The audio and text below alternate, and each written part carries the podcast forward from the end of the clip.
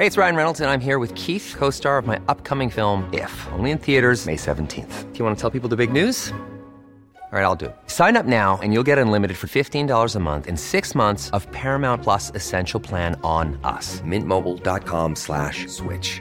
Upfront payment of $45 equivalent to $15 per month. Unlimited over 40 gigabytes per month. Face lower speeds. Videos at 480p. Active Mint customers by 531.24 get six months of Paramount Plus Essential Plan. Auto renews after six months. Offer ends May 31st, 2024. Separate Paramount Plus registration required. Terms and conditions apply if rated PG. Ever catch yourself eating the same flavorless dinner three days in a row? Dreaming of something better? Well, HelloFresh is your guilt-free dream come true, baby. It's me, Gigi Palmer. Let's wake up those taste buds with hot, juicy pecan-crusted chicken or garlic butter shrimp scampi. Mm. Hello Fresh. Stop dreaming of all the delicious possibilities and dig in at HelloFresh.com. Let's get this dinner party started. I'm Sandra, and I'm just the professional your small business was looking for. But you didn't hire me because you didn't use LinkedIn jobs. LinkedIn has professionals you can't find anywhere else, including those who aren't actively looking for a new job but might be open to the perfect role, like me. In a given month, over 70% of LinkedIn users don't visit other leading job sites. So if you're not looking on LinkedIn, you'll miss out on great candidates like Sandra. Start hiring professionals like a professional. Post your free job on linkedin.com/people today. Hello and welcome back zu einer neuen Podcast-Folge. Moin, moin. Ja, wir sind wieder zurück im wunderschönen Andalusien. Also wundert euch nicht, wenn im Hintergrund der Hahn schreit oder der, ich wollte gerade sagen, der Hahn schreit oder der Esel kräht. Also Der dann Esel solltet schreit. ihr euch, glaube ich, wirklich Sorgen machen, falls ihr das hört im Hintergrund.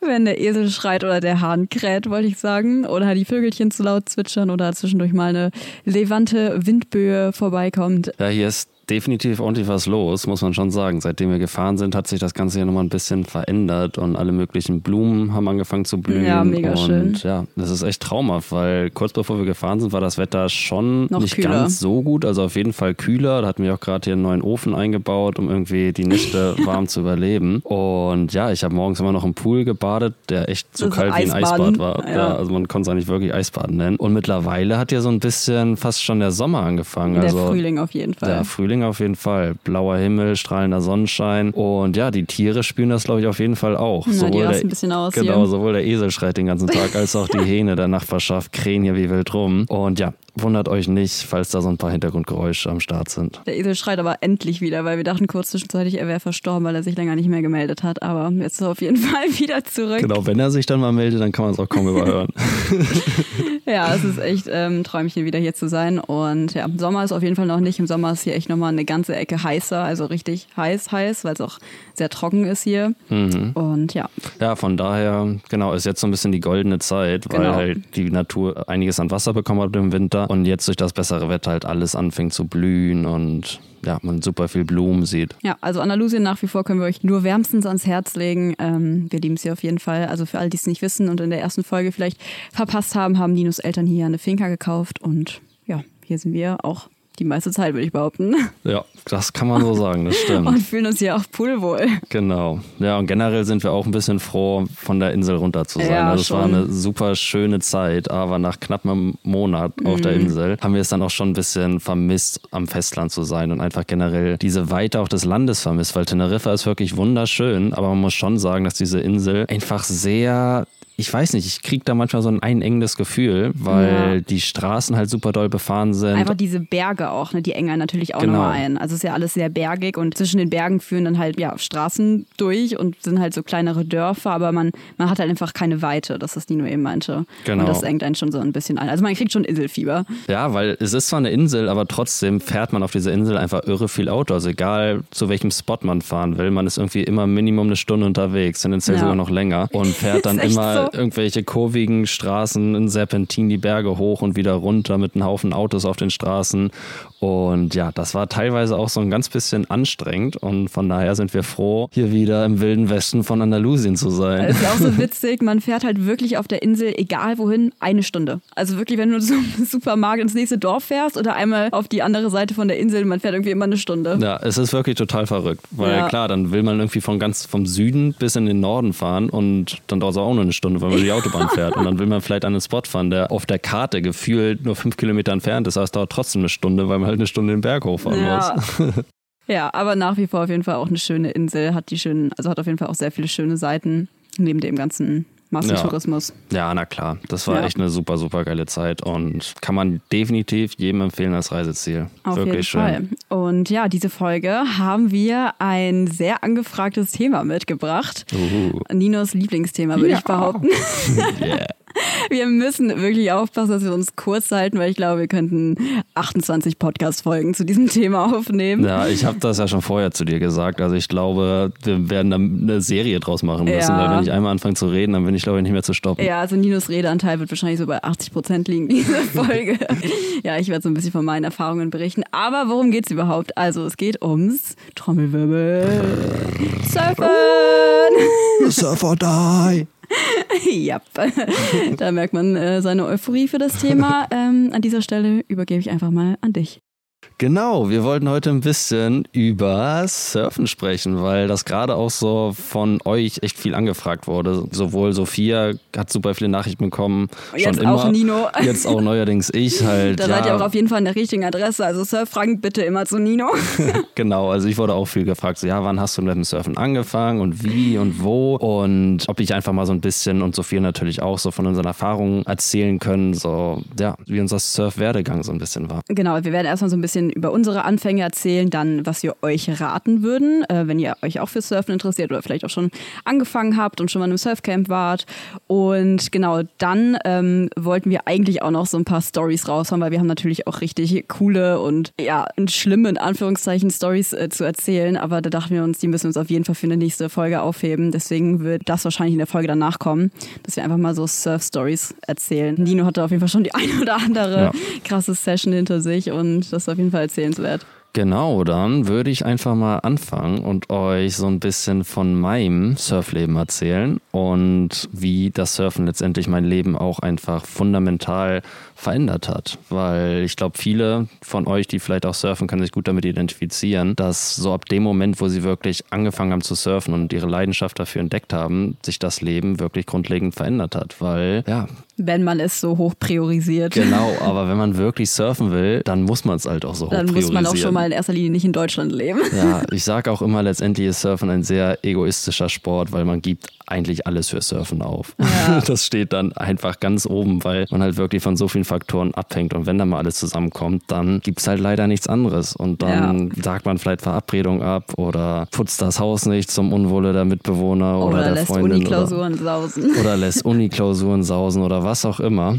Genau, und in dem Sinne fange ich einfach mal so ein bisschen an, von meiner Geschichte zu erzählen und wie mein Leben mich zum Surfen gebracht hat und wie das letztendlich alles auf den Kopf gestellt hat. Ich hatte ja mal in den vorherigen Folgen erzählt, dass ich nach dem Abitur für knapp ein Jahr in Lateinamerika war und bin da auf Kuba angekommen, von Kuba nach Mexiko geflogen und da habe ich dann einen sehr guten Kollegen von mir kennengelernt, mit dem wir, by the way, jetzt auch auf Teneriffa einen kleinen Segeltrip gemacht haben. Und der hat mich so ein bisschen ans Surfen gebracht. Also der ist ein komplett Verrückter, was Surfen angeht und hat mir halt super viel davon erzählt, als ich ihn kennengelernt habe und mich mega doll angefixt. Und dann meinte ich, ja, auf jeden Fall, wir sind jetzt erstmal zusammen unterwegs und du bringst mir bitte ein bisschen Surfen bei. Und das haben wir dann auch mehr oder weniger gemacht. Wir haben uns kennengelernt im Süden von Mexiko, in Chiapas, tief im Dschungel. Da letztendlich in der Nähe, wo ich per Anhalter da bei dieser Ruine hängen geblieben bin, für alle, die die letzte Folge gehört haben.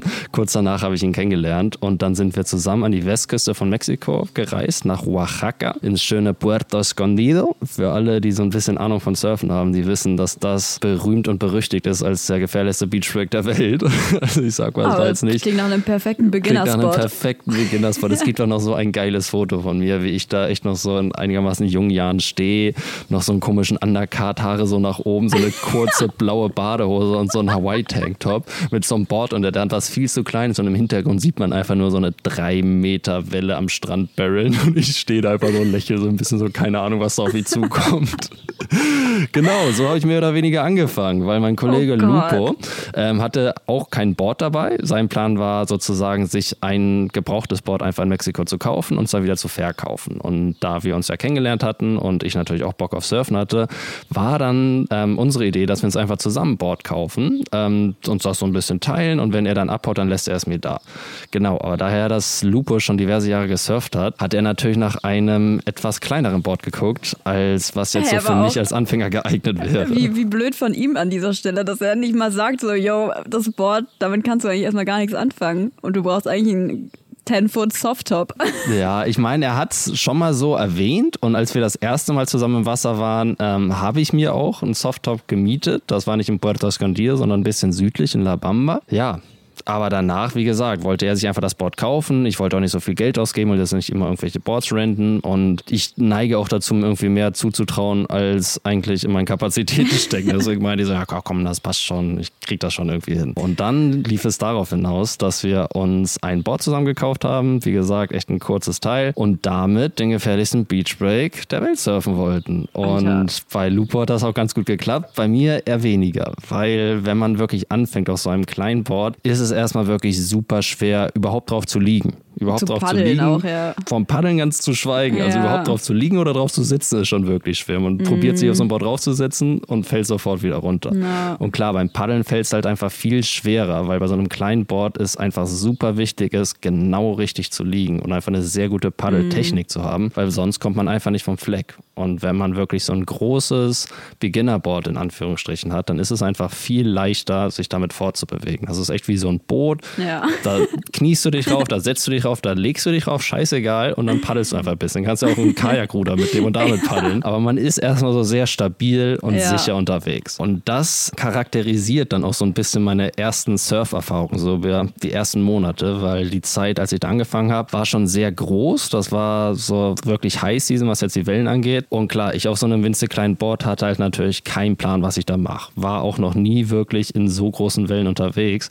Und von daher habe ich erstmal Monate echt damit zugebracht, einfach überleben zu lernen. Also einfach zu lernen. Aber wirklich überleben. Ne? Genau, Also, einfach zu lernen, irgendwie in diesen Konditionen klarzukommen. Auf dem Board zu liegen, überhaupt auf dem Board paddeln zu können, irgendwie durch Wellen durchzukommen und dabei nicht zu ertrinken. Und da hatte ich auf jeden Fall auch diverse Erfahrungen, die nicht ganz so angenehm waren. Und als kleiner Hint vorweg, macht das auf jeden Fall nicht so. Das, das bringt nichts, das ist gefährlich und es frustriert ungemein. Also ist es auf jeden Fall nicht der richtige Weg anzufangen. Aber so habe ich es halt gemacht. Ähm, genau, also lernt bitte von meinen Fehlern. Ja, dann habe ich erstmal die ersten Monate, wie gesagt, damit zugebracht, einfach paddeln zu lernen, weil meine Kollegen, mit denen ich unterwegs war, halt voll gut surfen konnten. Hab immer nur gesehen, wie die eine Welle nach der anderen genommen haben und ich halt irgendwie in der Insetting und irgendwie probiert habe, rauszukommen und es einfach nicht geschafft habe. Aber ja, früher oder später habe ich es dann auch mal ins Line-Up geschafft und dann auch irgendwann mal eine Welle bekommen. Und auch gestanden.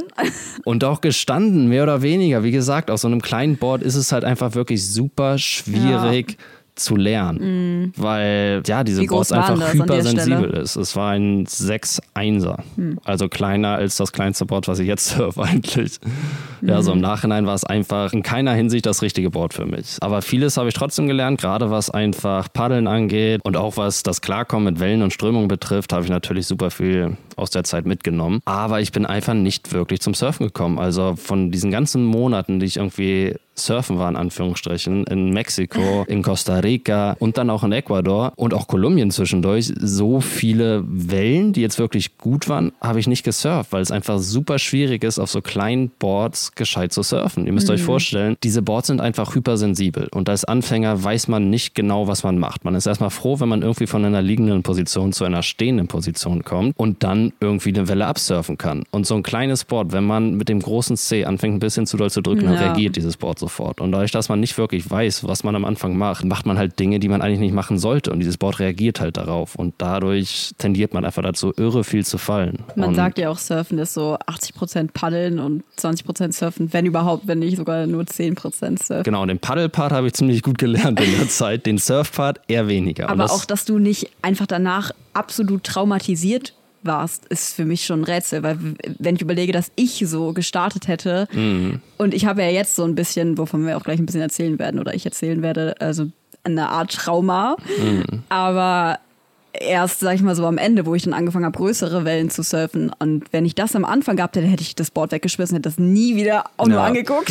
Also ich muss sagen, es war, es war schon auch hart. Irgendwie, es war sehr, sehr, sehr frustrierend. Gerade weil ich halt auch irgendwie andere Leute gesehen habe und Leute, die ich kennengelernt habe, die halt schon ihr Leben lang gesurft haben und irgendwie voll gut gesurft haben. Und ich habe mich dann irgendwie gefragt, so, warum kriege ich das eigentlich nicht so hin, wie die das schaffen? Und ja, das ist so ein bisschen generell die Sache beim Surfen, dass man einfach sehr schnell frustriert wird von Bedingungen, über die man letztendlich keinen Einfluss hat. Weil Surfen ist einfach ein sehr langer und schwerer Weg. Und ich habe ihn mir in dem Fall einfach noch schwerer gemacht, als es eigentlich sein müsste. Und wie ich gerade schon erwähnt habe, war das auch wirklich frustrierend für mich und wirklich blöd. Nun bin ich aber generell einfach sehr ehrgeizig und wenn ich mir irgendwas in den Kopf gesetzt habe, dann halte ich auch so lange daran fest, bis ich es irgendwie auf die Reihe bekomme. Und von daher habe ich immer weitergemacht und Session nach Session bin ich irgendwie rausgepaddelt, ohne irgendwelche Wellen zu nehmen, zwei Nahtoderfahrungen gehabt und dann wieder zum Strand geschwommen. Oh Gott, ey.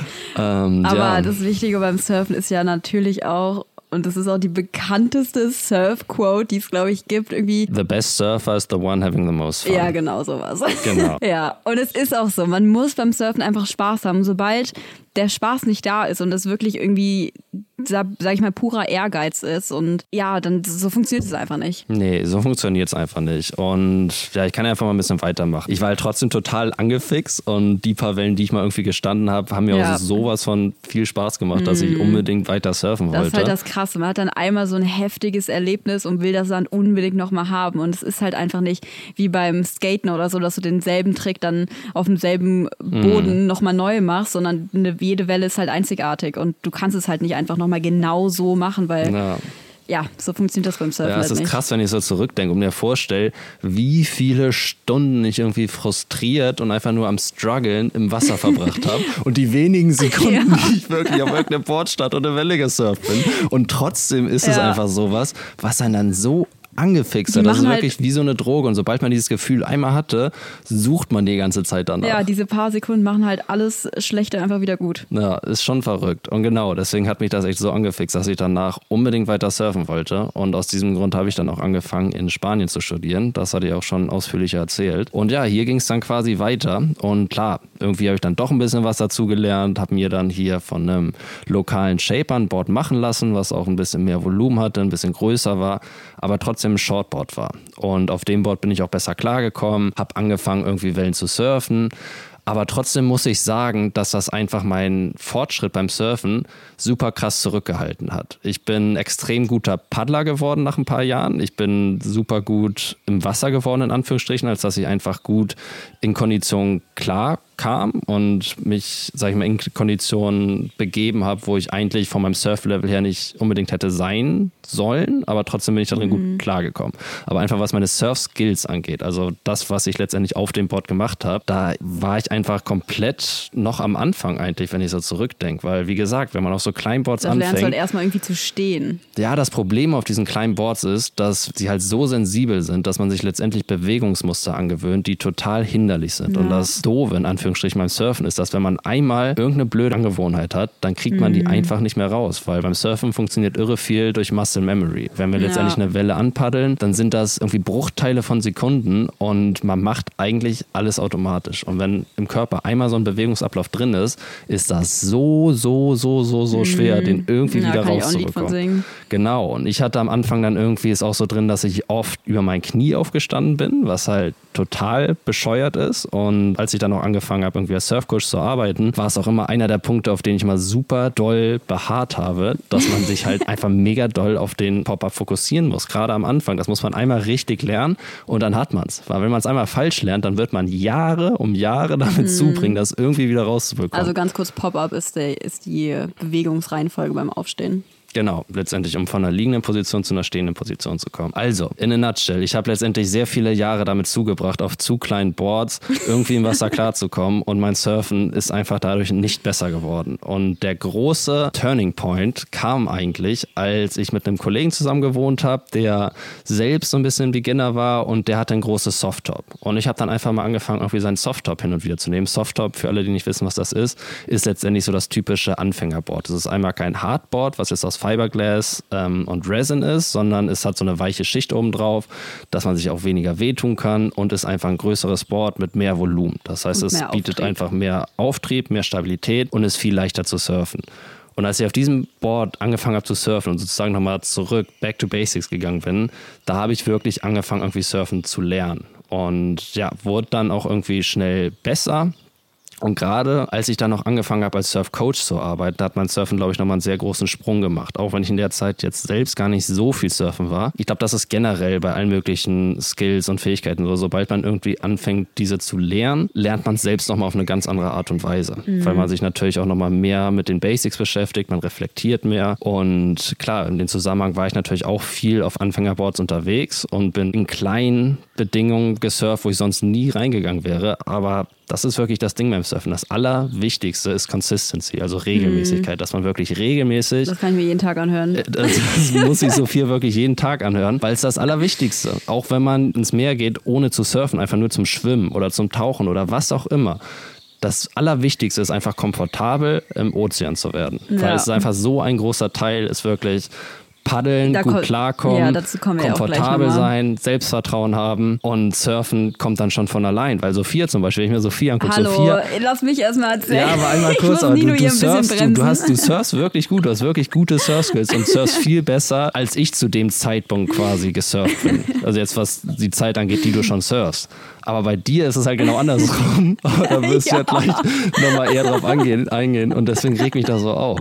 Aber naja, ich glaube, das ist eine ganz gute Überleitung. Kannst ja direkt mal weitermachen. Ja, Leute, ihr merkt schon, ich muss Nino hier ein bisschen zurückhalten. Bei dem äh, Thema hat er ein bisschen zu viel Euphorie in sich. Aber ja, jetzt zu mir. Und zwar war ich ja in Sri Lanka. Und zwar wurde ich da eingeladen in ein Surfcamp. Genau das gleiche, was auch hier in Andalusien ist, also Surf Spirit. Und da war ich, wie gesagt, eine Woche eingeladen, die Surfcamp-Woche einfach mal mitzumachen. Hatte auch eine Freundin mit dabei, die Lilly. Grüße gehen raus.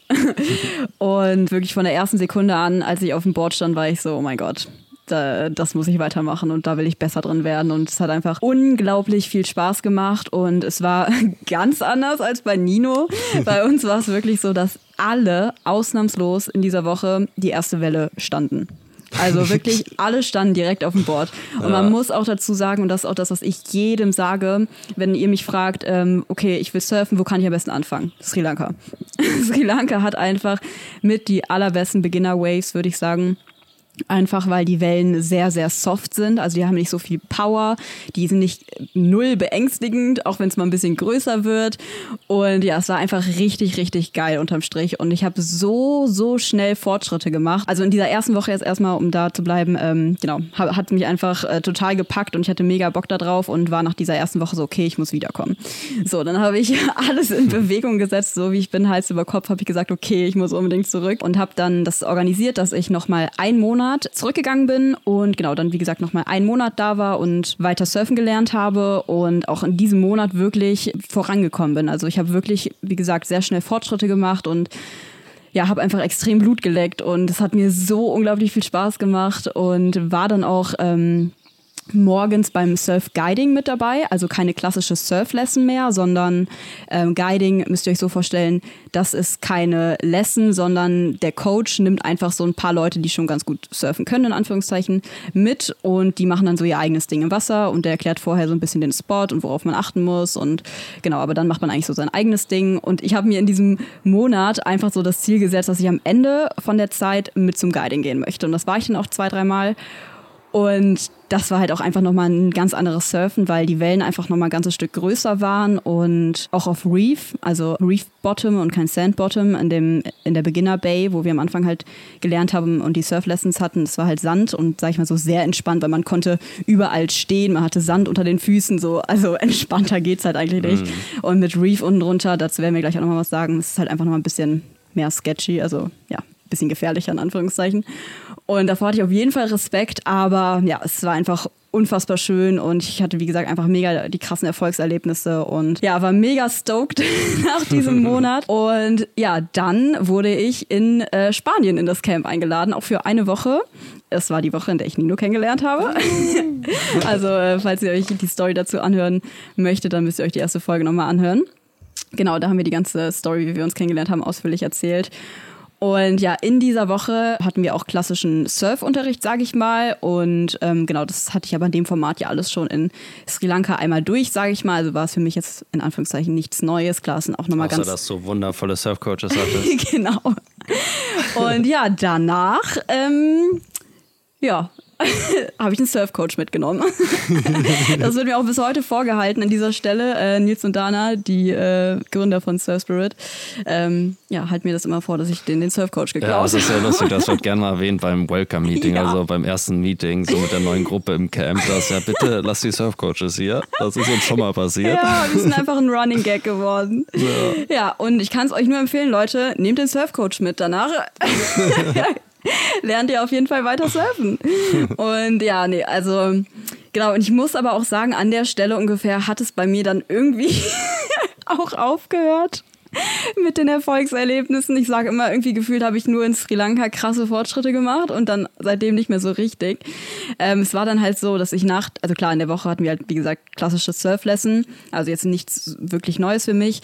Ähm, danach, nachdem ich Nino kennengelernt habe, bin ich ja dann wieder zurück nach Andalusien für einen längeren Zeitraum, zweieinhalb Monate waren das, glaube ich. Und da war es dann so, dass ich die Surf-Lessons nicht mitgemacht habe, sondern ich habe ja im Camp gearbeitet auch und bin dann halt mit zum Surfen, wenn die ganzen anderen zum Surfen sind. Sprich Nino, ähm, seine Freunde und die anderen Coaches, also einfach krasse Surfer so. Und ich so, ja, Jungs, ich bin auch dabei. Und dann, ähm, ja, zwischendurch wurde ich auch mal gefragt, ich erinnere mich noch genau, wie Jack mich einmal so gefragt hat, ähm, der Yoga-Teacher, äh, ja, findest du nicht, das ein bisschen groß? Ich so, ach, äh, das packe ich schon. bin halt auch mit raus und ja, hatte so gefühlt eine Nahtoderfahrung nach der anderen und ähm, habe, um ehrlich zu sein, einfach nur auf die Schnauze bekommen, als äh, wirklich weiter zu surfen und hatte auch wirklich so das ein oder andere traumatische Erlebnis was alles irgendwie dann an dem Punkt echt kompliziert gemacht hat für mich und es nicht mehr alles nur ähm, ja schön war und entspannt war und ich mir auch wirklich immer wieder ja also ich habe mir wirklich beim Surfen immer wieder so gesagt, okay, du packst das, du packst das, du packst das, weil ich einfach auch so aus meiner Comfortzone rausgehen musste und das hatte ich vorher einfach nicht. Ja, ich glaube bei dir von dem einen Erlebnis hatten wir erzählt, das war so das erste traumatische ja, Erlebnis. das war das allererste. Das hat uns natürlich auch so ein bisschen näher gebracht, aber bezüglich deiner Beziehung zum Surfen war es glaube ich nicht unbedingt förderlich. Nee. Ähm, und danach gab es noch so ein paar andere äh, unangenehme Erlebnisse, wo du mhm. wirklich so ein bisschen verzweifelt auch im Wasser warst klar, letztendlich ist nichts passiert, aber wenn man einmal diesen Moment hat, glaube ich, dass man wirklich so irgendwie ja. Panik bekommt und einfach so eine Hilflosigkeit spürt dem Meer gegenüber. Das ist auch einfach krass. Ja. Du bist einfach ausgeliefert. So, du, du kannst halt einfach nichts machen. Und ich habe irgendwie so einen hohen Ehrgeiz auch, genau wie du. Und bei, auch gerade bei Sportarten. Aber beim Surfen ist es einfach so, du bist einfach den Conditions mhm. ausgeliefert. Und es ja. bist nicht du, weißt du, du ist nicht der Kampf, den du gegen dich mhm. führst, immer auch, auf jeden Fall, zu, zu einem gewissen Anteil. Hm. Aber es ist halt eben auch einfach das Meer. So, ja. Und der Ozean ist halt einfach unberechenbar. Definitiv. Und bezüglich Ehrgeiz, das sage ich auch immer wieder so allen ähm, Students, die ich habe beim Surfen, dass Ehrgeiz ist total hinderlich beim Surfen. Also ja. Also klar ist ein gewisses Maß an Ehrgeiz wichtig, einfach irgendwie dran zu bleiben. Aber Ehrgeiz ist ganz schnell damit verbunden, dass man einfach sehr hohe Erwartungen an sich selbst hat. Und ja. die werden in der Regel immer enttäuscht beim Surfen. An der Stelle auch, was, was auch äh, so ein Ding ist, viele sind dann enttäuscht nach einer Surf-Lesson, wenn sie, sag ich mal, so die erste, zweite, dritte, vierte Lesson hatten, sag ich mal so klassische Surfcamp-Woche und in einer Stunde nur zwei, drei, vier Wellen surfen und das ist schon echt viel. Also wirklich, wenn ihr eine oder zwei gute Wellen habt beim Surfen, dann war das eine Mega-Session. Ja. Und das ist auch was, was man sich immer wieder vor Augen Definitiv. halten sollte. Man muss sich einfach an den kleinen Erfolgserlebnissen ja, aufbauen. Und das ist aber generell so, weißt du. Also wenn ich bei einer Surf-Session auch zwei, drei gute Wellen habe, dann bin ich mehr als happy. So, dann ja. gehe ich raus und alles cool. Also es ist wirklich nicht so, ihr geht da raus und nehmt da 20, 30 Wellen. So ist Surfen einfach nicht. Ja, und was ich noch sagen wollte bezüglich Ehrgeiz. Das Problem ist wirklich, dass man sich zu viele Gedanken macht. Man hat zu hohe Ansprüche an sich selbst. Man denkt irgendwie, okay, ich will jetzt dies und das machen und dann schafft man es nicht und lässt sich davon frustrieren. Und jeder wird merken irgendwie, in seiner Surfkarriere in Anführungsstrichen, dass wirklich die Durchbrüche kommen, wenn der Kopf einfach aufhört ja. zu denken und man einfach macht. Das ist mhm. genauso, finde ich, beim, bei allen Boardsportarten, beim Skaten, beim Snowboarden. Man fängt wirklich an, irgendwie besser zu werden, wenn man einfach aufhört zu denken und anfängt zu flowen. Ja. Und das ist wirklich so. Stay loose. Ja, stay loose. Also es ist irgendwie wirklich so, weil das, also das habe ich ganz stark gemerkt, irgendwie nach Jahren, irgendwie, wo ich so verbissen war in Surfen und es mich so doll frustriert hat, dass ich irgendwann einfach angefangen habe, so eine scheißegal-Attitude zu haben. So, okay, paddel ich raus, krieg voll auf die Fresse, surf nicht mal einer Welle, alles gut, ey, alles chillig. Hey, ten, stay loose, Kowabanga, chaka, chaka. Ja, aber es ist halt wirklich so. Man muss einfach irgendwie locker dabei bleiben und aus jeder Session das Beste machen. Und auch wenn man mal irgendwie jetzt irgendwie nicht so eine tolle Surf-Session hatte und kaum eine Welle gestanden hat, hängt es irgendwie von einem selbst ab, da das Positive rauszuziehen. Ja. Und es ist immer die richtige Entscheidung, irgendwie im Wasser gewesen zu sein. Okay, außer es ich ist wirklich sagen, ein wenn es jetzt fünf Meter Pumping ist, Leute, Ja. dann geht nicht ins Wasser. Dann nicht, dann auf jeden Fall nicht. Aber angenommen, es ist komplett flat oder windig und man denkt so, ah, es sieht nicht so gut aus, geht Geh einfach ins Wasser. Und vor allem wartet nicht, weil was wir auch immer machen, oder generell viele Surfer würde ich behaupten gerne machen, alle Spots checken, immer drei, vier gute Sets abwarten und dann reingehen. Und dann wird es meistens immer nur schlechter. Ja. So, direkt rein. Genau. Und wenn man einmal in einem guten Spot ist, nicht woanders hinfahren. Ja. Auch ganz wichtig. Ja, genau. Jetzt habt ihr so ein bisschen irgendwie gehört, wie wir mit dem Surfen angefangen haben und habt auch gesehen, dass es für uns auf jeden Fall eine sehr schwere Zeit auch war, die viel mit Frustration verbunden war, aber letztendlich überwiegt einfach das Positive und Ja. diese kleinen Momente, die man zwischendurch hat, werden einfach immer bei einem bleiben. Und die haben uns, glaube ich, beide so euphorisiert, dass wir Mhm. für den Rest unseres Lebens nichts anderes mehr machen wollen. ich zumindest. Zwischendurch schon, aber Nein. ich, sag, ich sag mal so. Also ich werde auf jeden Fall keinen zukünftigen ähm, Hof finden, der nicht in unmittelbarer Nähe des Strandes liegt. Sehr gut, da sind wir schon mal auf einer Wellenlänge. genau, in dem Zusammenhang wollten wir euch auch einfach mal so ein paar Tipps geben, wie ihr am besten anfangen könnt. Und ich glaube, aus meiner Geschichte ist auf jeden Fall hervorgegangen, dass das das komplette Negativbeispiel ist. Also, wenn ihr mit dem Surfen anfangen wollt, macht es nicht so wie ich. Genau. Ja, und, auch nicht, weil auch, ich sag mal so, viele Anfänger, war bei mir genauso, sind dann so, oh cool, die kleinen Shortboards sehen halt voll stylisch aus und die großen Softtops sind halt wie so Schiffe, wie Nino eben schon gesagt hat. Und ich erinnere mich auch, ähm, meine älteste Freundin, die hat auch immer eine Surflesson gemacht in Indonesien, war das auch, glaube ich. Und wollte dann halt auch so ein cooles Bild machen mit dem Surfboard. Und sie hat es halt so hinter sich her schleifen müssen, noch auf dem Boden, weil die Softtops sind halt riesig einfach. Aber also man muss halt einfach klein anfangen. Und das sieht halt am Anfang dann auch vielleicht nicht so cool aus, mit so einem riesen Board rumzulaufen. Und ist nicht so stylisch für Fotos. Dann schnappt euch halt für Fotos ein kleineres Board. Da, da sind wir wieder beim Ego. Und Ja. wie das Ego ein, in diesem Fall auch komplett Ja. im Weg steht. Bei mir war es jetzt nicht so krass der ausschlaggebende Grund, klar wollte ich auch ein bisschen cool aussehen.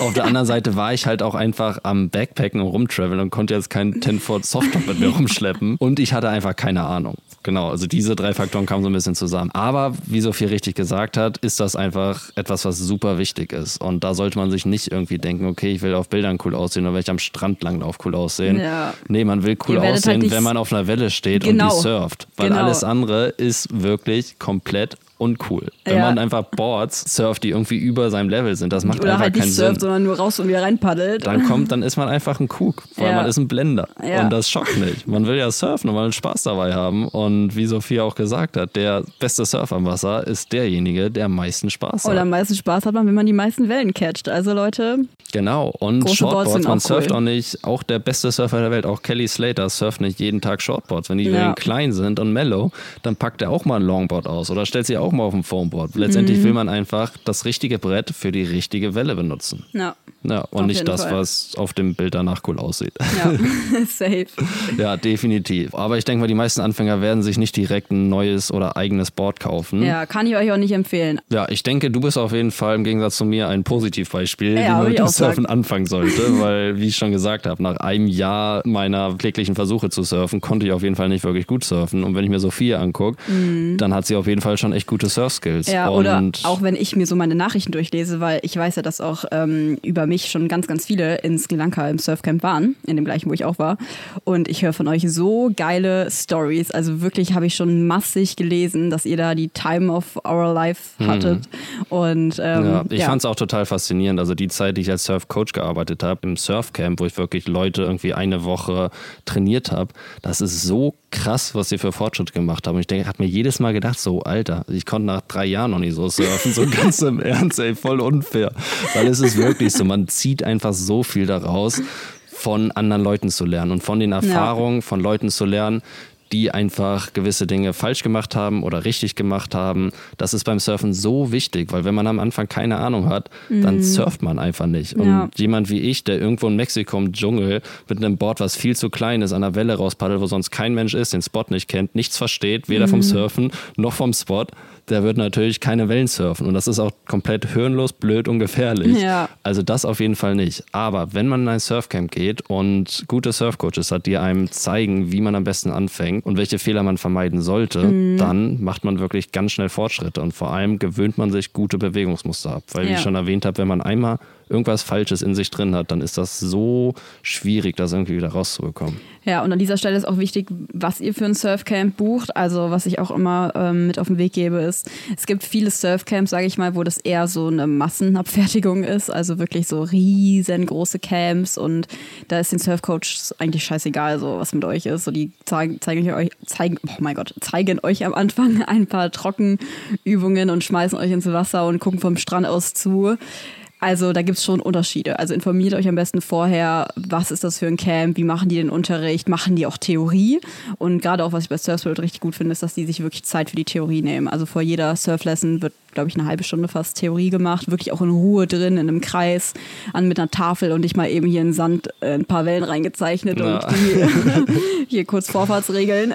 Aber ja, also wie gesagt, hier gibt es echt Unterschiede. Also informiert euch da. Äh, Surfcamp ist nicht gleich Surfcamp. Ja, Genau. Und klar, es hat natürlich auch nicht jeder irgendwie das Geld und die Ressourcen, um mal eben kurz ein Surfcamp zu machen. Aber man kann auch einfach eine Surf-Class irgendwie machen. Gerade Mhm. Genau. hier in Andalusien, so in den Schulen, wo ich gearbeitet habe, war das echt nicht teuer. Das hat Mhm. 20 Euro gekostet in der Gruppe. Und da kriegt man wenigstens wirklich gezeigt, wie man letztendlich richtig aufsteht und wie man sich Ja. richtig im Wasser verhält. Und das ist schon wirklich wichtig, das einmal erklärt zu bekommen. Weil wenn man sich einfach nur ein Rentalboard schnappt, ins Wasser geht und einfach keinen Plan von gar Mhm. nichts hat, dann wird man einfach nicht schnell Fortschritte machen. Es ist nicht der falsche Weg. Es ist, wie ich auch schon vorher gesagt habe, einfach am allerwichtigsten viel Zeit im Wasser zu verbringen und sich ans Meer, an die Wellen, an die Strömung zu gewöhnen und einfach ein Gefühl dafür zu bekommen. Aber abgesehen davon, wenn man wirklich Fortschritte machen will und besser werden will, ist es super wichtig, einmal richtig gezeigt zu bekommen, was man überhaupt beachten muss und was man trainieren soll. Weil wenn man einfach ohne Plan probiert aufzustehen, gewöhnt man sich meistens komische Bewegungsmuster an. Ja, wie das mit dem Knie zum Beispiel ist bei mir nämlich auch so ein Ding. Also ich mache das auch noch ganz gerne mal zwischendurch, dass ich über mein Knie aufstehe und das ist auch einfach, ach, ja, wirklich schwer rauszukriegen. Also ich muss mir wirklich bei jeder Welle noch mal kurz vorher denken, okay, nicht übers Knie aufstehen. Und wenn ich das nicht mache, mache ich's. Und wenn ich mir zum Beispiel die Leute angucke, die ich irgendwie als Surfcoach trainiert habe, die auch dieses Problem hatten, dass sie übers Knie aufgestanden sind, die habe ich mir dann echt genommen und die so lange gedrillt, bis sie dieses scheiß Knie nicht mehr benutzen. Und nach ein, zwei Tagen war es dann auch weg. Und danach hatten sie einfach einen perfekten Pop-up drauf. Und wenn ich mir überlege, dass ich das auch irgendwie so ein bisschen gemacht habe und immer wieder gemacht habe und immer wieder gemacht habe und nach Jahren das immer noch so ein bisschen drin hatte und einfach so damit gestruggelt habe, das rauszubekommen. Ich muss mich echt täglich hinsetzen und meditieren und immer wieder diesen Bewegungsablauf irgendwie üben, damit das einfach so ein bisschen rausgeht. Weil Ja, wie gesagt, Trockenübungen an der Stelle sind auch hilfreich. Also ich mache das auch manchmal, dass ich einfach nochmal den Pop-Up wirklich auf dem Boden mache. 30 Mal hintereinander, ohne Knie natürlich. Und dann, das hilft schon ein bisschen. Ja, das hilft ungemein. Ja. ja, und in dem Zusammenhang können wir auch so ein bisschen über die Common Mistakes sprechen. Ja. Das Knieaufstehen ist auf jeden Fall ein ganz großer Teil davon. Mhm. Und das ist generell auch so eine Sache. Deswegen, wie gesagt, ist es auch gut, jemanden zu haben, der ihn irgendwie anguckt beim Surfen und einen verbessern kann. Weil in der Regel sind das ganz banale Dinge, die man falsch macht, weswegen es einfach nicht funktioniert. Und Ja. ganz oben mit dabei ist nach unten gucken Ja. oder generell das, was man mit seinen Augen macht. Für alle, die auch irgendwie Snowboarden oder skaten, die wissen, dass letztendlich der Körper immer dahin geht, wo man hinguckt. Und Mhm. wenn man aufsteht und zu sehr damit beschäftigt ist, irgendwie seine Beine anzugucken und sich irgendwie denkt, okay, mein linker Fuß muss jetzt zwei Zentimeter weiter rechts Ja. stehen und mein rechter Fuß fünf Zentimeter weiter vorne, dann fällt man natürlich nach unten, weil der Kopf nach unten guckt, das Gewicht nach unten geht und platsch landet man im Mhm. Da gibt es Wasser. ein richtig lustiges Video von mir. Das haben wir in der Surf-Analyse. Ähm, Im Camp machen wir auch immer Surf-Analyse an einem Tag. Genau, da war ein Video von mir dabei, wo ich auch nach un unten geschaut habe. So, ich bin aufgestanden, ich stand noch nicht mal richtig, habe nach unten auf meine Füße geguckt und bin direkt wie so ein Käfer wieder umgefallen ins Wasser.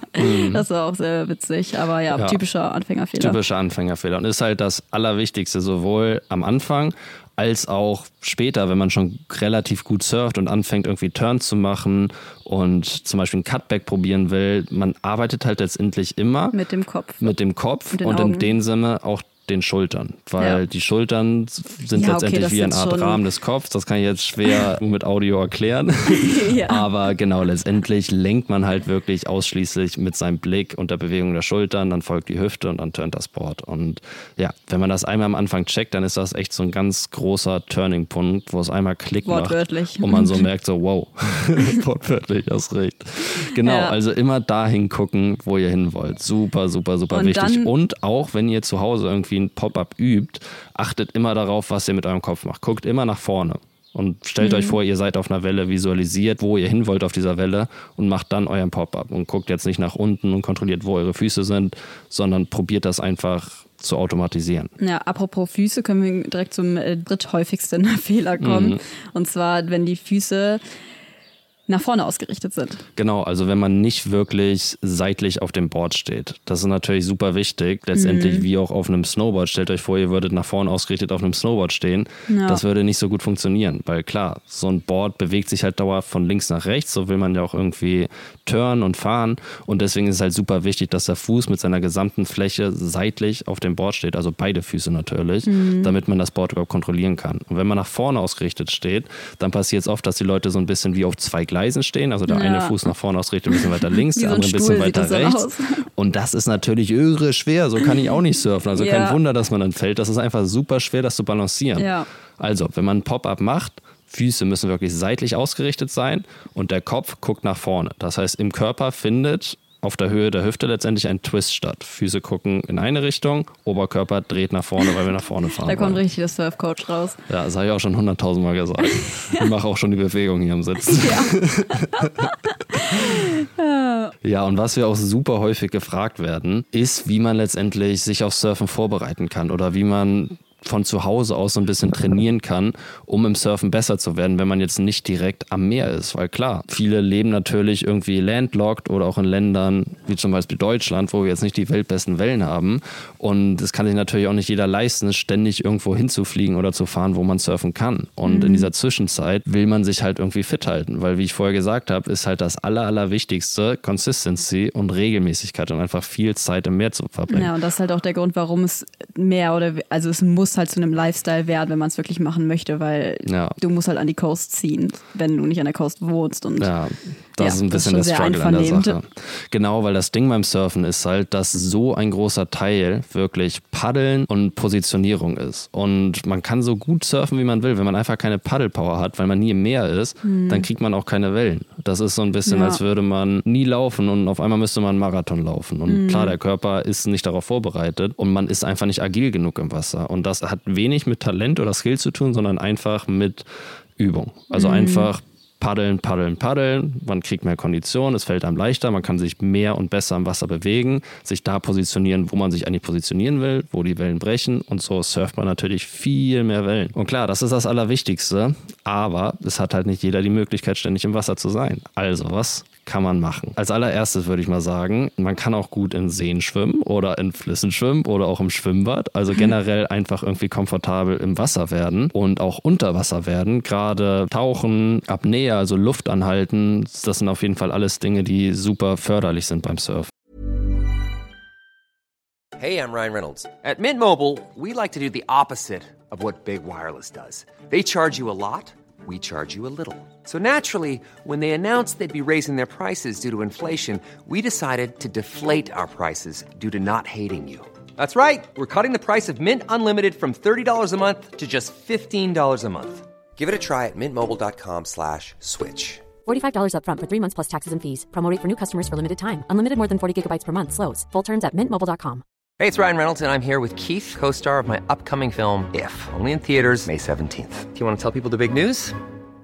All right, I'll do it. Sign up now and you'll get unlimited for $15 a month and six months of Paramount Plus Essential Plan on us. Mintmobile.com slash switch. Upfront payment of $45 equivalent to $15 per month. Unlimited over 40 gigabytes per month. Face lower speeds. Videos at 480p. Active Mint customers by 531.24 get six months of Paramount Plus Essential Plan. Auto renews after six months. Offer ends May 31st, 2024. Separate Paramount Plus registration required. Terms and conditions apply if rated PG.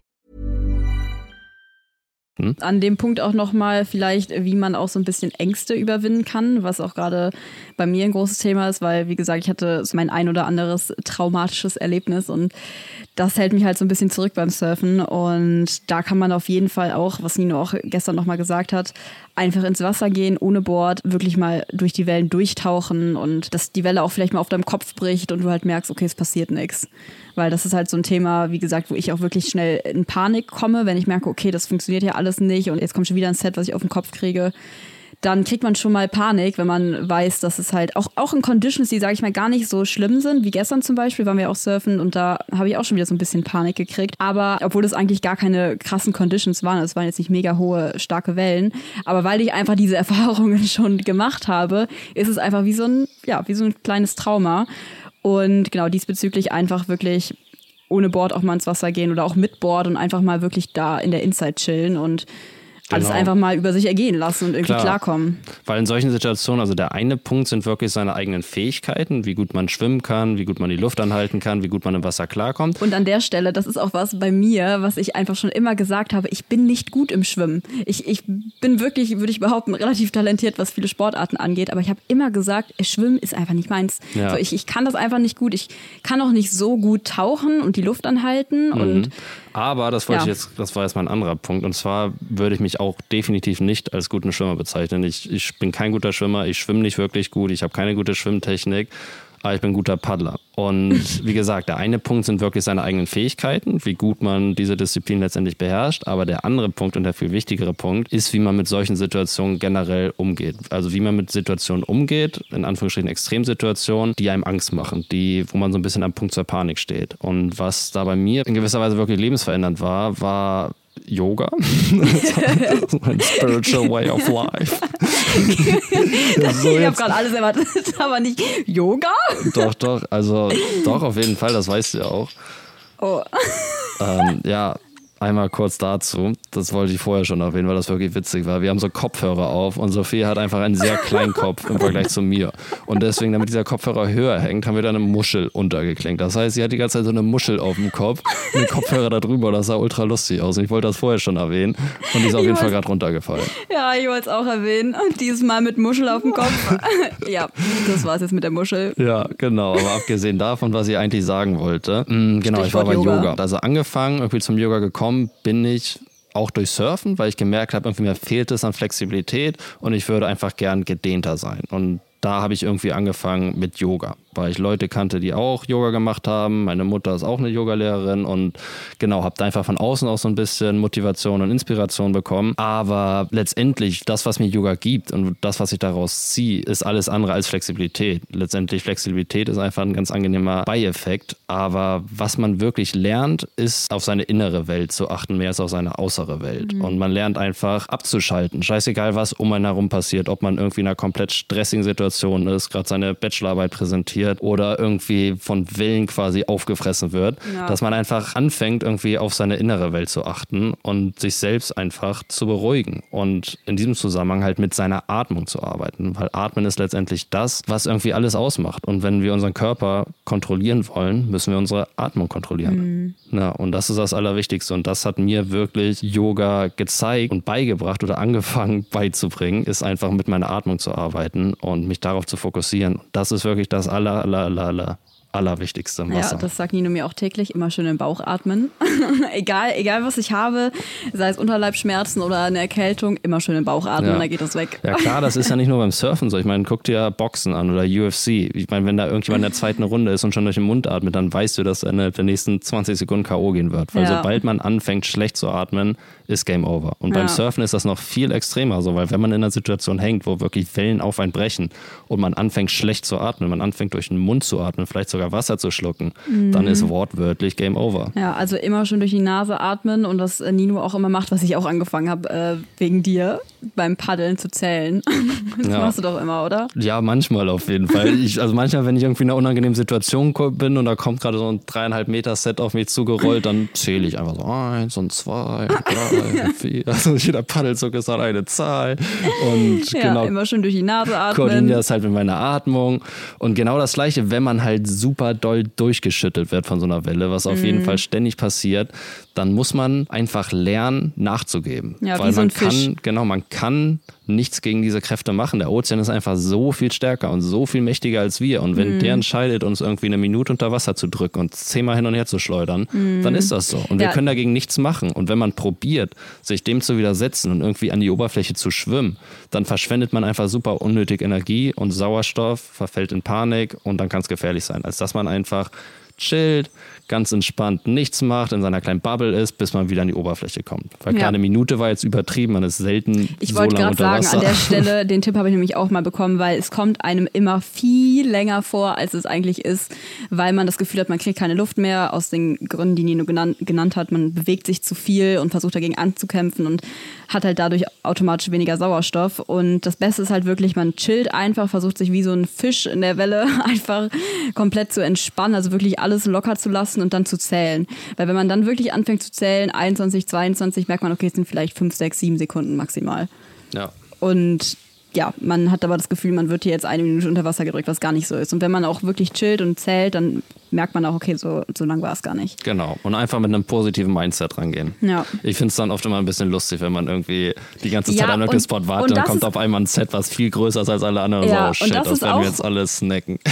Das ist auch so ein Punkt, ähm, den ich eben ansprech, woll- ansprechen wollte. Wenn man einfach mit mehreren im Wasser ist und auch mit Freunden, so dann ist es auch automatisch irgendwie alles eine lustigere Situation. Wenn es halt einfach, wie Nino gerade gesagt hat, ein großes Set ist, was jetzt alle abkriegen, dann ist es einfach irgendwie was anderes. Weil ich war auch oft schon irgendwie alleine draußen oder Nino war ganz woanders, ähm, weil er ja irgendwie in einem anderen Spot surft oder eine andere Welle. Und wenn ich dann auf mich gestellt war, so alleine, ist es einfach viel beängstigender. Und was für mich auch so ein Ding war, dadurch, dass ich ja wirklich immer mit Leuten gesurft bin, die einfach alle viel besser surfen konnten als ich, so wie Nino auch am Anfang. Das schüchtert einfach extrem ein. So, du weißt, okay, die haben alle voll den Plan hier und du versuchst hier um dein Leben zu kämpfen, mehr oder weniger. Und da hast du einfach weniger Confidence. Ja, und gerade wenn so eine sehr große Gap zwischen den Levels ist. ja, genau. Ja. Und das Ding ist nämlich, wenn ich, ich habe ja auch gemerkt, wenn ich mit Leuten gesurft bin, die, die mein Level haben, ist das einfach eine ganz andere Nummer. So, es Ja. macht viel mehr Spaß automatisch. Man kämpft irgendwie zusammen sich dadurch und es schweißt auch ungemein zusammen. Und das ist einfach was, was mir auch richtig fehlt. Irgendwie so ein Surf-Buddy auf meinem Level. Mhm. Also klar, Nino ist mega gut, gerade in so Extremsituationen, sage ich mal, weil er mich halt irgendwie beruhigt und runterkriegt und mir sagt, hey, hier, jetzt bleib mal hier sitzen und paddel nicht nach draußen, die Welle, die bricht nicht auf deinem Kopf. Aber es ist einfach schön, wirklich Leute in seinem Level zu haben. Deswegen mein Tipp an euch, sucht euch Leute, die auf eurem Niveau sind und dann Ja. ist das Ganze einfach Auf viel jeden. Fall, das hilft ungemein. Und wenn man dann mal einen Kollegen hat, der ein bisschen besser als einer surft, dann pusht das natürlich Ja, total. Aber wenn aber so eine ein riesen bisschen. Gap dazwischen Genau. ist, dann schüchtert es eher ein. Das Ja. stimmt schon. Ja. Auf jeden Fall. Aber das Allerwichtigste ist einfach so eine gewisse Leichtigkeit dabei zu bewahren und hin und wieder auch einfach mal den Kopf auszustellen. Weil klar, insbesondere wenn man mal irgendwie so eine schlechte Erfahrung in Anführungsstrichen hatte, dann ist das natürlich ein gewisses Trauma, was in einem steckt. Und wenn der Kopf merkt, okay, da kommt wieder so eine Welle, ich könnte wieder in solch eine Situation geraten, Ja. dann fängt natürlich das Äffchen im Kopf an, so du wirst sterben, du wirst sterben, mach irgendwas, man fängt an irgendwie schnell zu atmen, unregelmäßig zu atmen und bringt sich selbst in diese Situation. Das ist wirklich das, was man sich immer vor Augen halten muss. Man ist, man muss Herr seiner Sinne bleiben irgendwie. Ja. Man muss einfach in sich selbst gucken und unabhängig von allen Bedingungen, die außerhalb sind, einfach ruhig bleiben. So ist es letztendlich. Das ist das aller, aller, aller, aller Wichtigste, würde ich sagen. Und ihr müsst jetzt nicht alle zu Oberyogis werden, irgendwie, um das zu lernen. Aber für mich persönlich war es einfach etwas, was mich irre doll weitergebracht hat. Nicht nur im Surfen, sondern in allen Bereichen irgendwie ist einfach mit meiner Atmung zu arbeiten. Und an der Stelle kann ich auch sehr guten Herzens das Buch Breath von James Nestor empfehlen. Ja. Das habe ich leider nicht gelesen, aber was ich sagen Solltest wollte, du mal tun. Solltest du mal tun. vielleicht. Ähm, deswegen gibt es ja auch so viele Surf- und Yoga-Camps. Ja, genau, weil das einfach echt irgendwie zusammenhängt. Und das bringt mich auch so ein bisschen zum nächsten Punkt, den man zu Hause machen kann, um besser am Surfen zu werden. Und das ist, an seiner Flexibilität zu arbeiten. Weil ich habe es bei mir selbst gesehen und ganz vielen meiner Students gesehen, dass ein Mangel an Flexibilität unglaublich einschränkt. Gerade beim Pop-up, das erfordert nun mal eine gewisse, vor allem Hüftflexibilität. Und wenn man die irgendwie nicht hat, dann bleibt einem gar nichts anderes übrig, als irgendwie übers Knie aufzustehen. Und klar, dann gewöhnt man sich das an dann gewinnt man vielleicht an Flexibilität, aber hat immer noch dieses Bewegungsmuster im Kopf. Von daher ist es wirklich wichtig, einigermaßen flexibel zu sein. Ja, aber Und das mit dem Knie ist nicht auch nur der Flexibilität Nee, geschuldet. Das ist nur. auch einfach, weil, also bei mir ist es auch so, dass ich halt einfach, ich weiß auch nicht, ich glaube, es ist so ein Stabilitätsfaktor auch, den man im Kopf hat. Ja, wo man aber der denkt, natürlich hilft total einem. irreführend ja, ist, ja, weil es klar. super unstabil. Natürlich, aber man denkt, okay, wenn ich jetzt man auf allen Vieren, sag ich Ja, mal, bist du ja auch irgendwie näher stabiler. irgendwie am ja, Bord bleiben. Genau. Ja, genau, das ist eigentlich total irreführend. Ja. ja, aber in dem Sinne, Flexibilität ist wirklich wichtig und klar, Dehnung hängt auch oft mit Atmen zusammen, also kann man das gut kombinieren und dann ist man eigentlich schon fast beim Yoga, also kann man auch gleich Yoga machen. Aber das ist auf jeden Fall was, das einen super doll weiterbringt. Würde ich wirklich total sagen und kann ich selbst unterschreiben, weil es bei mir auf jeden Fall der Fall war. Genau. Und abgesehen davon kann man auch gut mit Skateboards arbeiten oder Ja, insbesondere mit. Surfskates, genau. Habt ihr vielleicht auch schon mal bei uns ein paar Mal gesehen, dass wir mit so äh, verrückten Rollbrettern unterwegs sind? Verrückte Rollbretter in dem Sinne, als dass Surfskates ähm, einigermaßen neu sind. Sind jetzt nicht so die klassischen Skateboards mit kleinen Rollen, die man aus Skateparks kennt, wo Leute verrückte Flips drauf machen und so, sondern es sind eher längere Boards mit größeren Achsen und größeren Rollen, die aber die besondere Eigenschaft haben, dass die vordere Achse sehr flexibel ist. Und das ermöglicht einem letztendlich ähnliche Bewegungen wie beim Surfen zu üben. Und es ermöglicht einen vor allem auch Geschwindigkeit auf diesem Board zu generieren, ohne mit dem Fuß zu kicken. Weil auf so einem normalen Skateboard sieht man die Leute immer mit einem Fuß drauf stehen, mit dem anderen Fuß holen sie Schwung und dann machen sie irgendwelche Tricks. Und auf einem Surfskate kann man halt wirklich mit der Bewegung des Körpers, mit der Verlagerung des Gewichts und der Compression und Decompression seines Körpers wirklich irgendwie Geschwindigkeit generieren. Und das ist super ähnlich wie beim Surfen. Und insbesondere lernt man auch mit seinem Blick zu arbeiten, dass man wirklich dahin fährt, wo man hinguckt. Und bei vielen, auch jetzt im Surfcamp, wo ich gearbeitet habe, hat es da auch wirklich Klick gemacht, weil wir haben immer Surfskate-Lessons gegeben, wenn die Surfbedingungen irgendwie nicht so gut waren. Und so oft habe ich gehört, so wow, das funktioniert ja echt. So, Das sage ich doch die ganze Zeit, du musst das halt nur noch auf einer Welle machen. Und da sind wir halt wieder an dem Punkt, dass beim Surfen halt so viel verinnerlicht wird, weil es sind echt so Bruchteile von Sekunden, wo alles passiert und wo man ganz schnell irgendwas falsch macht. Das heißt, beim Surfskaten kann man gut sich auf diese Momente vorbereiten und im Körper halt diese Bewegung verinnerlichen, dass wenn man dann wirklich auf einer Welle ist, das wieder abrufen kann. Ja, und das sage ich auch immer wieder. Das Allerwichtigste beim Surfskaten ist es, Surfen zu visualisieren. Weil gerade wenn man irgendwie auf geraden Untergrund, auf Flatground skatet, hat das wenig mit einer Ja, Welle das zu hatten wir tun. letzte Folge, glaube ich, auch schon mal angesprochen. Ja, weil eine Welle ist halt dreidimensional. Man surft immer von unten nach oben und von oben nach unten. Und insbesondere, wenn man halt in einer Rampe oder einer Bowl skatet, ist es wirklich eins zu eins das Gleiche. Aber auf einer geraden Fläche nicht so ganz. Trotzdem kann man auf Flatground auch super surfen üben, wenn man halt sich vorstellt, man surft gerade eine Welle und man will jetzt irgendwie einen Bottom-Turn machen und hochgehen und einen Top-Turn machen.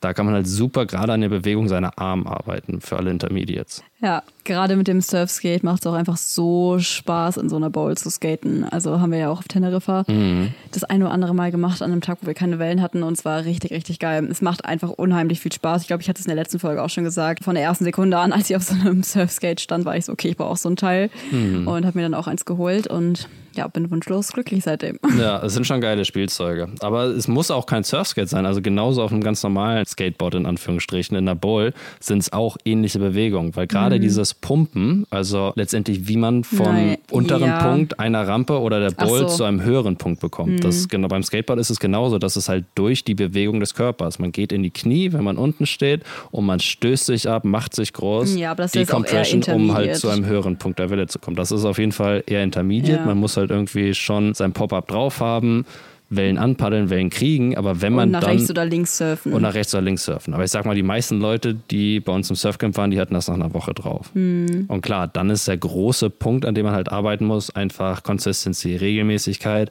Paddelpower, einfach Kondition, Kraft im Wasser. Ja, und was Ja. auch so beim Surfen, also ich meine, ihr seid ja schon viel mit denen auch raus, sag ich mal, ins Line-Up. Also das Line-Up ist quasi hinter dem Weißwasser. Also am Anfang lernt man ja im Weißwasser den Pop-Up. Und wenn man dann, sag ich mal, schon so ja, ganz gut äh, den Pop-Up drauf hat und steht, dann geht man ins Line-Up und da, wo die Green Waves brechen. Und da könnt ihr die Welle dann auch nach rechts oder links surfen. Also am Anfang bin ich so die Welle natürlich immer bis zum Strand gesurft nach vorne. Und ich war so, ja, ich habe die Welle bis zum Strand gesurft. und ich weiß noch, ich habe mit meinem Vater dann telefoniert, habe erzählt so, ja, Papa, die erste Welle habe ich bis zum Strand gesurft. Und hat er mir gesagt, ja, jetzt muss ich noch nach rechts oder links surfen. Ich so, hä, wie nach rechts oder links?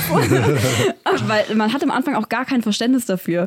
Und ähm, bis ich dann wirklich mal im Line-Up war und meine erste Green Wave angepaddelt habe und wirklich gesurft bin, nach rechts in meinem Fall, da war ich so, ey, das ist Surfen? Das war so ein Ja. krasser, krasser Punkt Auf irgendwie. jeden Fall. Das ist nochmal was ganz anderes und das ist wirklich der Moment, in dem es so Ja. Klick macht, so wow, das ist eigentlich Surfen. ja, also. ja. Klar, weil am Anfang, so machen wir es natürlich auch immer, halten wir uns in der Regel im Weißwasser auf. Das Weißwasser ist letztendlich relativ nah am Strand, hinter Mhm. dem Punkt, wo die Welle bricht. Das heißt, die Welle läuft zum Strand, sie bricht und entlädt ihre Energie. Und dann läuft so ein bisschen Schaum und Weißwasser zum Strand hin. Mhm. Und diese Restenergie kann man halt einfach nutzen, um auf so einem Board ein Pop-up zu üben. Genau. Und das ist auch super gut, um wirklich diese fundamentale Bewegung gut zu üben. Und wenn man das einmal drauf hat, dann probieren wir natürlich auch sofort mit den Leuten rauszupaddeln zu dem Punkt, wo die Welle wirklich bricht Ja. und die Welle dann natürlich nach links oder nach rechts zu surfen. Und, das, wollte ich eben sagen, an dem Punkt kann man natürlich dann erst anfangen, sowas wie Pumpen und Genau, so. Also. natürlich. Trotzdem ist es jetzt auch, wenn man noch nicht an dem Punkt ist, auch wenn man vielleicht noch nie surfen war, ist es natürlich trotzdem hilfreich, einfach irgendwie Gleichgewicht auf einem Board zu üben, ob Skateboard oder Snowboard, natürlich, das hilft auf jeden Fall alles. Aber Ja, klar, man kann erst wirklich damit anfangen, das zu üben und zu verinnerlichen, wenn man schon mal so ein bisschen die Erfahrung auf einer, auch, auch, auf einer Welle hatte. Ja, ja, wir kennen auf jeden Fall auch Leute. In Sri Lanka haben wir jemanden kennengelernt, der auf jeden Fall krass skatet und noch nie gesurft ist und einfach nach einem Monat so krass gut surfen konnte. Da, Ja, das war ja, echt das habe ich auch noch nicht erlebt. Ja, der war auch einfach krass, der Typ. Ja. Ja. Also, das Beste, was ihr wirklich von zu Hause aus machen könnt, ist als allererstes sich fit halten, dann möglichst viel Zeit im Wasser zu verbringen. Besser nicht in der Badewanne, also so ein Fluss oder ein Schwimmbecken wäre schon ganz gut. Und da einfach Schwimmen üben, Tauchen üben, Luft anhalten unter Wasser üben und abgesehen davon natürlich generell einfach mit Atmung arbeiten und vielleicht auch in Situationen, wo man unter Belastung steht, einfach richtig zu atmen. Ob man jetzt gerade einen Berg hochläuft oder irgendwie im Gym ist und was weiß ich, Cardio macht auf dem Laufband, dass man einfach wirklich probiert, sich in anstrengenden Situationen, wo der Körper eigentlich irgendwie mehr atmen will, sich auf seine Atmung fokussieren und weniger atmen. Weil in solchen Situationen ist, sind die eigenen Instinkte ein bisschen irreführend, weil der Körper will immer mehr atmen, dadurch atmet man zu viel, immer mehr CO2 baut sich im Körper auf. Und dadurch kriegt man eigentlich dieses Gefühl, dass man noch mehr Luft holen will. Also es ist so eine Art Teufelskreis. Und in so einer Situation will man wirklich darauf achten, langsam durch die Nase einzuatmen und länger auszuatmen, als man einatmet. Und das könnt ihr alle üben bei allen Sportarten, die ihr macht, einfach immer weiter ruhig zu atmen und sich selbst zu beruhigen. Und ja, das ist super wichtig beim Surfen. Ja, abgesehen davon einfach generell an der Dehnung und an der Flexibilität arbeiten. Und für alle, die Bock auf Skaten haben, immer schön skaten. Und auch Balance. Es gibt ja auch diese Balance-Boards, ne?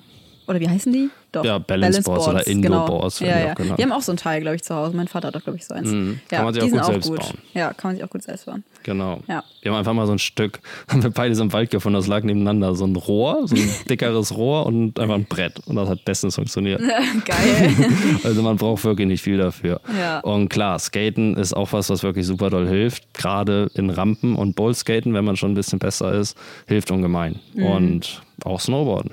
Mhm. ja. Definitiv. ja, Snowboarden auch. Ja. Hätte ich mal wieder Bock drauf. Also ja, es gibt keine Excuses mehr, wenn man landlocked irgendwo in Deutschland, in Köln Innenstadt sitzt, dass man kein Surfen üben kann. Irgendwie kann man immer sich darauf vorbereiten. Und, ach, das wollte ich auch noch sagen.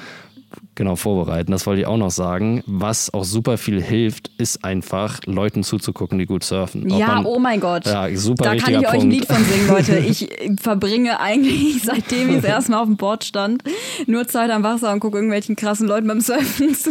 Ja. In erster Linie Nino, aber auch ja, allen Ja. möglichen anderen Leuten. Und es ist auch einfach immer geil. Es ist einfach immer geil, wenn man kann sich einfach, wenn man einfach schon so ein bisschen gesurft ist, so richtig da reinfühlen. Mhm. Und das ist irgendwie so geil, das ist besser als Kino. Also kann ich euch auch nur empfehlen. Und ich glaube, dass ich gerade in Sri Lanka auch echt da viel von gelernt habe, weil die ersten drei Wochen, wie gesagt, ähm, in dem Monat, als ich da war, wo ich mir das Ziel gesetzt habe, auch beim Guiding mitzusurfen, bin ich jeden Morgen um 5 Uhr aufgestanden, nicht um zu surfen, sondern um da zu sitzen und mir zuzugucken und mir anzugucken, wie die surfen.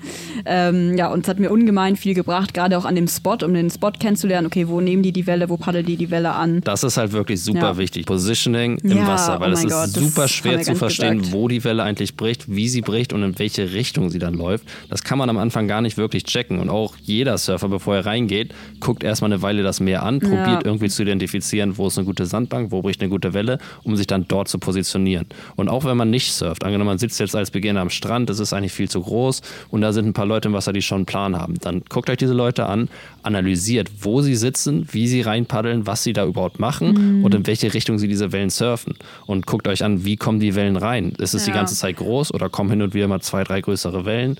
Sogenannte Sets. Ja, oder fällt mir gerade auch was ein, was ich eben noch vergessen habe zu sagen, bei den typischsten Fehlern, was ich auch ganz, ganz häufig sehe, ähm, ist zu früh aufstehen. Also Ja. wenn man wirklich die Welle versucht anzupaddeln, man paddelt ein, zwei Mal, steht auf und verliert die Welle. So, weil du stehst, stehst auf und hast dann das Gewicht hinten auf dem Board und dann hebelst du das Board sozusagen in Anführungszeichen quasi automatisch aus der Welle raus. Und das ist einfach so eine Faustregel. Two more paddles. Ja. Immer zweimal mehr paddeln, Ja, als ihr klar. denkt, ihr, ihr, es wäre ausreichend. Hm, Aber da muss man halt auch erstmal ein Gefühl für bekommen, dass man Ja. wirklich so lange paddelt, bis man merkt, dass die Welle einen wirklich mitnimmt. mitnimmt und dann erst aufsteht. Genau. genau aber das ist kann man halt nur machen, wenn man wirklich surft. Aber auch wenn man jetzt vom Bodensee steht, wo jetzt nicht die besten Wellen sind, hin und wieder läuft da auch eine Miniaturwelle durch, irgendeine 5 bis 10 Zentimeter Welle. und solche Wellen wollt ihr auch mindsurfen. Ihr setzt euch dann einfach davor, guckt euch diese Wellen an und denkt, okay, ich stehe jetzt da und da auf, dann surfe ich die Welle runter. Hier Bottom Turn, da Top Turn, da kommt eine gute Section, Cutback, Barrel Section und Kickout. Das Also macht das- er immer. Egal wo. Irgendwo, wo was ansatzweise wie eine Welle läuft, dann Mindsurf Nino. Genau, ist auch eine sehr gute Übung. Und klar, für alle, die schon ein bisschen besser surfen, einfach Videos von Pro-Surfern angucken und gucken, wie die letztendlich so eine Welle angehen, wie sie eine Welle lesen, was für Manöver sie auf einer Welle machen, wie sie ihre Arme dafür benutzen. Das hilft wirklich ungemein. Ja, also ihr merkt schon, Surfen ist einfach ein riesengroßes, sehr detailliertes Thema und da kann man dann jetzt auch sagen, hier mit bestimmten Boards paddelt man eine Welle früher oder später an, das, Ja. man sitzt tiefer, man paddelt früher, das sind alles so Sachen, die kann man jetzt auch einfach nicht pauschal sagen. Nee, und das und es sprengt ist einfach ganz, Rahmen. ganz viel.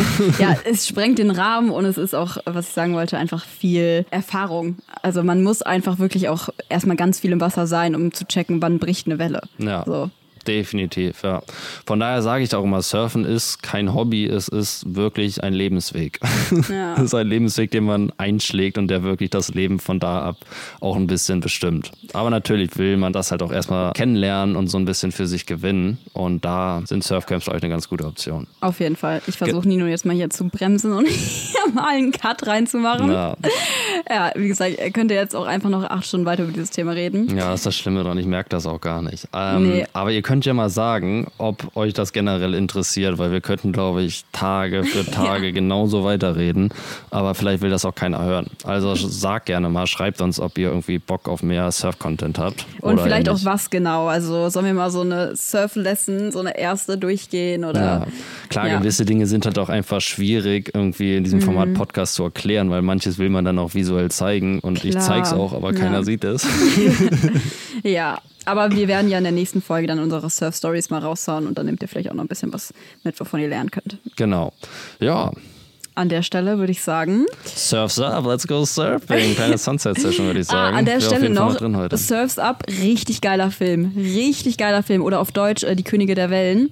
Ja, lieben Ja, wir. zeitloser können wir, Klassiker. Können wir nur empfehlen, auch äh, für die ganze Familie.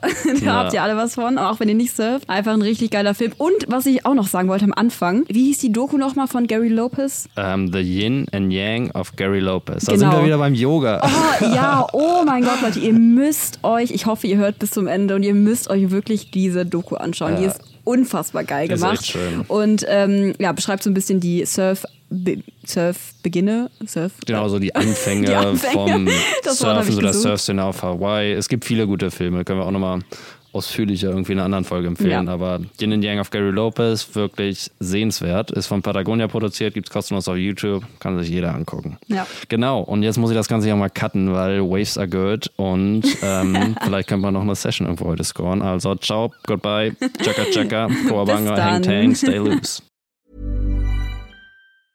Hi, I'm Daniel, founder of Pretty Litter. Did you know cats tend to hide symptoms of sickness and pain? I learned this the hard way after losing my cat, Gingy. So I created Pretty Litter, a health monitoring litter that helps detect early signs of illness by changing colors, saving you money and potentially your cat's life. Pretty Litter is veterinarian developed, and it's the easiest way to keep tabs on your fur baby's health right at home. Go to prettylitter.com and use code ACAST for 20% off your first order and a free cat toy. Terms and conditions apply. See site for details.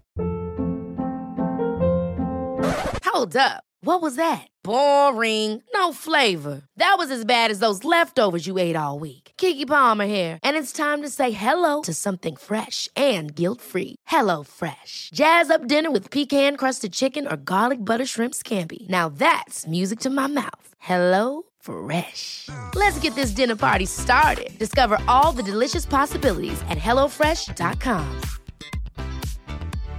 When you make decisions for your company, you look for the no brainers. And if you have a lot of mailing to do, stamps.com is the ultimate no brainer. It streamlines your processes to make your business more efficient, which makes you less busy. Mail checks, invoices, legal documents, and everything you need to keep your business running with stamps.com. Seamlessly connect with every major marketplace and shopping cart. Schedule package pickups and see your cheapest and fastest shipping options from different carriers. With rates up to 89% off USPS and UPS rates. And with the Stamps.com mobile app, you can take care of mailing and shipping wherever you are. Make the same no brainer decision as over 1 million other businesses with Stamps.com. Sign up with Code PROGRAM for a four week trial, plus free postage and a free digital scale. No long term commitments or contracts. That's Stamps.com. Code PROGRAM.